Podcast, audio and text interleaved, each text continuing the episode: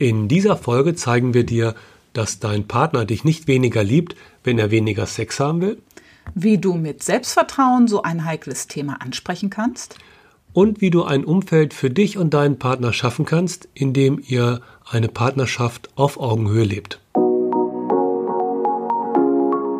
Sex am Küchentisch. Der Podcast für besseren Sex. Denn besser ist Sex, wenn die Liebe dabei ist.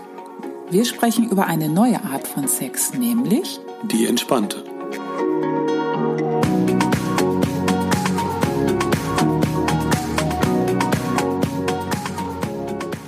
Hallo, wir sind Ela und Volker und unterstützen Paare, Sex ohne Stress und Druck zu genießen. Beispielsweise in unseren Retreats oder auch durch diesen Podcast. Unser Ziel ist es, mehr Liebe und Intimität in die Beziehung und in den Sex zu bringen. Und zwar ohne, dass irgendein Druck oder Zwang entsteht. Heute möchten wir auf eine Frage einer Hörerin eingehen, die uns erreicht hat. Ihr Thema ist, dass Ihr Partner mehr Sex haben will als Sie. Er hat also mehr Lust auf Sex. Und die Frage, die sie uns stellt, ist, liebt er mich mehr als ich ihn? Ja, also das könnte ja der erste Eindruck sein, dass weniger Lust auf Sex heißt, naja, vielleicht hat sich die Liebe davon geschlichen. Aber aus unserer Sicht, also aus der Sicht von entspannter Sexualität, hat das eigentlich gar nicht so viel miteinander zu tun. Wenn wir verstehen, dass wir im Grunde zwei Systeme von Sex haben, das eine System ist das System, das wir alle kennen und können, das ist der Sex, der immer auf einen Orgasmus zielt. Das ist ja das, was die meisten Leute auch so denken. Ja, wieso? Deswegen habe ich ja Sex, weil ich einen Orgasmus haben will. Und das ist das System, was wir als Sex für die Fortpflanzung bezeichnen. Und das haben wir als Mensch ganz tief in unserem Programm abgespeichert, um für den Nachwuchs zu sorgen. Das ist im Grunde unsere Evolution. Dafür brauchen wir Sex mit Orgasmus. Mit uns als entwickelten und modernen Menschen hat dieses Programm aber nicht so viel zu tun. Da unterscheiden wir Menschen uns übrigens von 95 Prozent von allen Tieren. Wir Menschen sind mit einem zweiten neurobiologischen System ausgestattet und das hat viel zu tun mit dem Bindungshormon Oxytocin. Davon haben wir Männer übrigens etwas weniger als die Frauen. Dieses äh, zweite System bringt die Liebe mit ins Spiel. Genauer gesagt, so schöne Dinge wie Treue, Bindung, Verlässlichkeit, Intimität und Nähe. Diese zwei Systeme zusammen machen uns als soziales Wesen aus, denn wir wollen als Menschen ja mehr als nur die schnelle Nummer zur Arterhaltung. Wir haben ja schon in einigen Episoden die Neurobiologin Mania Robinson erwähnt, auf die beziehen wir uns immer total gerne und das machen wir jetzt auch wieder. Ähm, also unbedingt nachgoogeln. Wir stellen den Link in die Show Notes. Ähm, Frau Robinson geht ganz genau auf diese beiden biologischen Komponenten von Sex ein, die uns da so zur Verfügung stehen. Und was du noch machen kannst, wenn du mehr darüber erfahren willst, ähm, dann hörst du dir unsere Folge 003 an, Orgasmus Pro und Contra. Da gehen wir dann nochmal richtig drauf ein in die Tiefe. Wenn wir zurückkommen zur Frage unserer Hörerin, äh, die Frage zeigt etwas ganz Interessantes, nämlich, dass sie glaubt, dieses mehr an Lust auf Sex wäre der ganze Ausdruck der Liebe ihres Partners.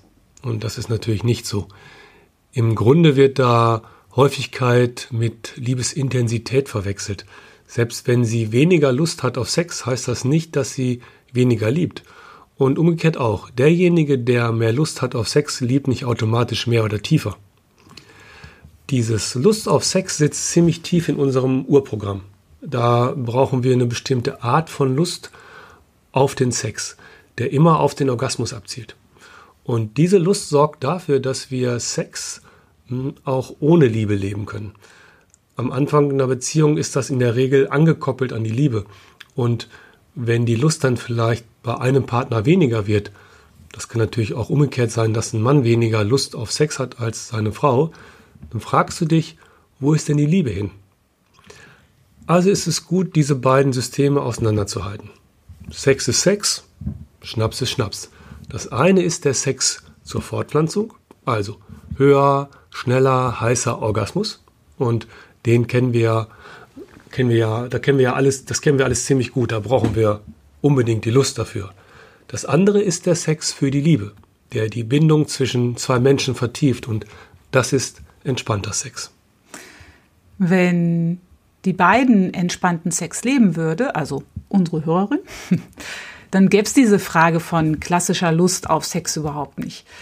Und wenn eine bestimmte Art von Lust gar keine Rolle spielt, dann kannst du auch die ganzen Schlussfolgerungen getrost über Bord werfen. Vorwürfe wie, du hast ja nie Lust oder äh, immer willst du nur das eine, die gibt es im Grunde gar nicht. Und das ist sehr entspannt. Ihr könnt euch einfach verabreden, um miteinander Liebe zu machen, ohne dass ihr wahnsinnig heiß aufeinander sein müsst. Da müsst ihr keine wahnsinnig großen Reize auffahren, sondern könnt einfach euch ganz gelassen auf eine entspannte Art aufeinander einlassen. Also im Grunde ist es so, dass das dann sozusagen ausgeglichen ist. Also keiner liebt den anderen mehr oder weniger, wenn mehr oder weniger Lust da ist. Ihr trefft euch sozusagen auf neutralem Boden und fangt einfach an, Liebe zu machen. Und äh, es ist jetzt nicht so abhängig von der Lust im Außen. Ja, aber alles Wissen bringt nichts, wenn man es nicht umsetzt. Sprich, wenn die Frau jetzt nicht mit ihrem Mann darüber spricht. Und da kommen wir an einen Haken. Das anzusprechen kann Angst machen, weil Sex ganz oft ein heikles Thema ist, wo wir als Menschen auch sehr empfindlich reagieren können. Ja, und wie spreche ich jetzt heikle Themen an?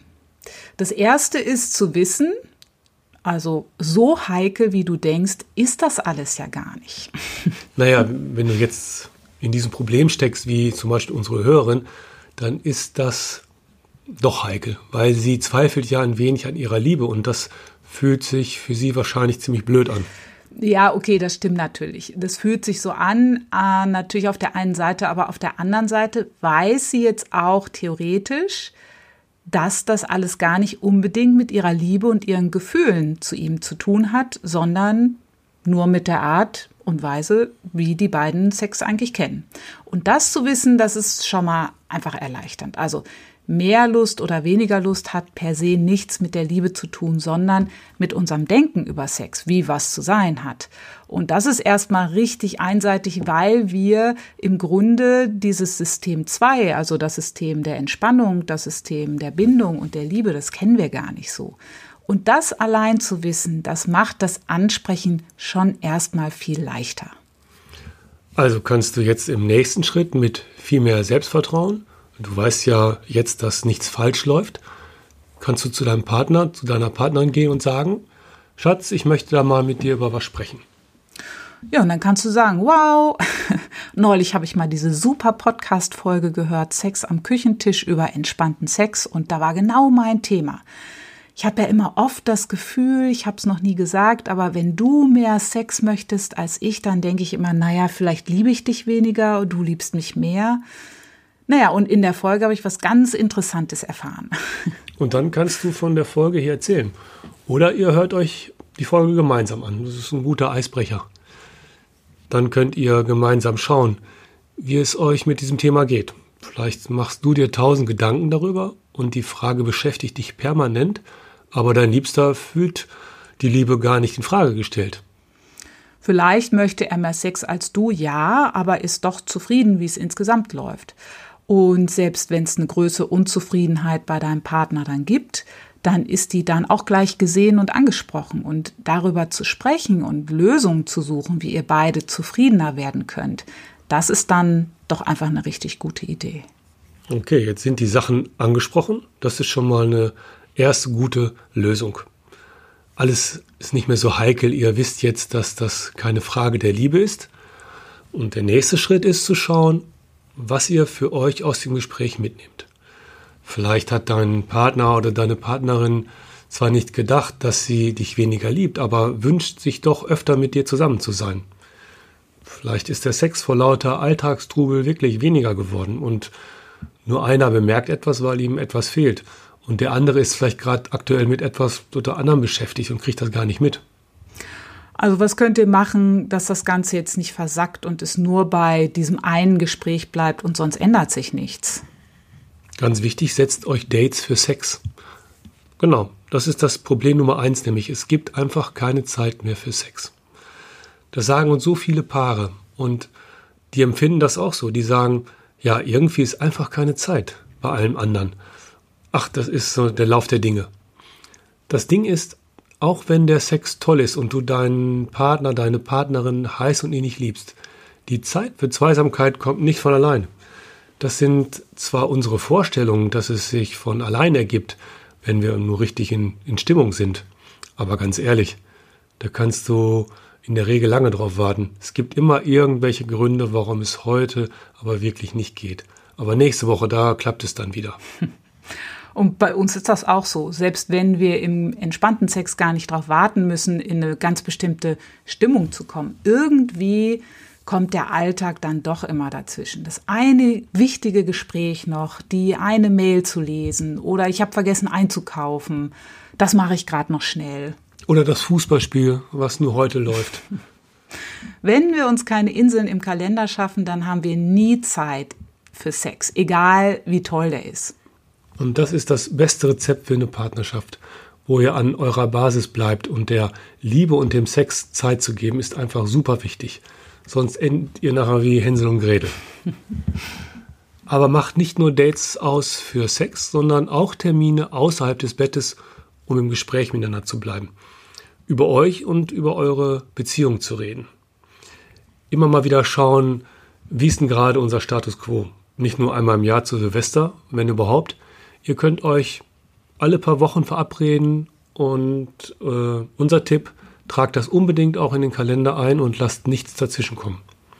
Ihr trefft euch alle paar Wochen, einmal im Monat, vielleicht einmal im Quartal und jeder darf erzählen, was er super findet und was er nicht so gut findet. Sozusagen eine kleine Beziehungsquartalsabrechnung. Und das ist einfach super. So bleibt ihr euch nah, bleibt miteinander in Verbindung und wenn ihr regelmäßig über eure Beziehung im Gespräch seid, darüber im Gespräch seid, was mit euch gerade ist, wie es euch geht in der Beziehung, dann ist es im Sex übrigens auch viel entspannter und vertrauter. Was wichtig ist, ist, Störungen haben immer Vorrang. Du musst jetzt nicht warten, bis das nächste Quartal, der nächste Monat kommt, wenn du dich, wenn, wenn dich etwas stört in eurer Beziehung. Das musst du dann natürlich vorher besprechen und ansprechen. Im Gespräch miteinander sein ist das Wichtigste für die Liebe und schafft ganz viel Vertrauen miteinander, wenn ihr richtig miteinander kommuniziert. Egal, ob ihr was Schönes miteinander besprecht oder auch was Heikles in eurer Quartalssitzung, es gibt ein paar Regeln in der Kommunikation, die ihr unbedingt beachten solltet. Ich-Botschaften. Wenn du sprichst, bleib bei dir. Egal um was es geht, sprich von deiner Wahrnehmung und von deiner Empfindung. Sprich davon, wie es dir gerade geht und achte darauf, dass du niemanden, auch deine Partnerin, deinen Partner, für dein Empfinden verantwortlich machst. Miteinander ins Gespräch gehen heißt, von dir und deinen Gefühlen zu erzählen, wie es dir geht, wie du etwas empfindest und es geht nicht darum, Beschuldigungen zu verteilen. Das machen wir ja auch gerne, wenn es uns nicht so gut geht und wenn uns etwas nicht gefällt. Da sind dann meist die anderen schuld wenn du zum Beispiel in eurer Beziehung das Gefühl hast, ja, wir sehen uns eigentlich viel zu wenig, wir haben so wenig Zeit miteinander, dann sagst du, sagst du nicht, äh, Mann, wir sehen uns nie, du bist ja immer unterwegs, nie hast du Zeit. so nicht. Du kannst sagen, ja, also ich habe bemerkt, wir sehen uns viel weniger als sonst und das möchte ich gern ändern. Ich fühle mich nicht so nah im Moment, wir haben nicht so viel Zeit zum Sprechen und du fehlst mir. Sowas als Beispiel ist eine ganz andere Geschichte. Das zweite ist, hör wirklich zu. Wenn du derjenige bist, der im Gespräch gerade die Rolle hat, zuzuhören, dann tust, du's auch, tust du auch genau das. Du hörst von Herzen zu, was dein Partner, deine Partnerin zu sagen hat. Du unterbrichst nicht, sondern lässt den anderen ausreden. Nimmst einfach auf, was der andere zu sagen hat, ohne sofort in so eine Reaktion zu gehen. Oft geht es ja in, in eine Abwehr, in eine Verteidigung. Du siehst das vielleicht alles ganz anders und willst das gerne sofort klarstellen. Aber es ist so wichtig, dem anderen wirklich zuzuhören. Ihr wollt ja nicht in eine Debatte einsteigen, wo es dann nur noch darum geht, wer jetzt recht hat oder nicht, sondern miteinander ins Gespräch kommen. Über euch, über das, was ihr fühlt, was euch bewegt, was ihr empfindet, wie es euch in eurer Beziehung geht. Und über das, was du fühlst, kann nicht debattiert werden. Das ist ja ein Gefühl. Das Allerwichtigste für euch beide, jeder hat seine Gefühle, sein Empfinden. wie er etwas wahrnimmt. Und es ist gut, das auch so stehen zu lassen, sacken und sinken zu lassen und für sich auch zu schauen, ah, okay, so empfindet er das also gerade. Auch wenn es dem anderen nicht so gut geht. Das stehen lassen, das ist gerade das ist gerade das Empfinden. Und wenn das da sein darf und nicht mit tausend Argumenten, weil ich das vielleicht anders sehe, zur Strecke gebracht wird, dann fühlt sich dein Partner, deine Partnerin gesehen. Das dritte ist, bleibt auf Augenhöhe. Das ist der wichtigste Schlüssel. Keiner ist besser oder schlechter. Keiner liegt richtig oder falsch. Liebevoll, achtsam und wirklich mit Respekt für den anderen und für sein Fühlen miteinander in die Kommunikation zu gehen. Das ist ja ein goldener Faden sozusagen.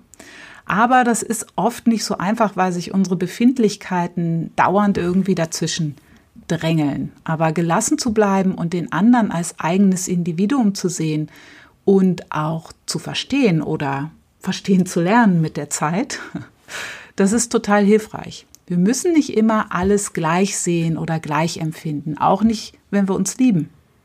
Es gibt da ein tolles Video von äh, Vera Birkenbiel, wie wir am besten miteinander kommunizieren. Sie nennt das das Inselgespräch.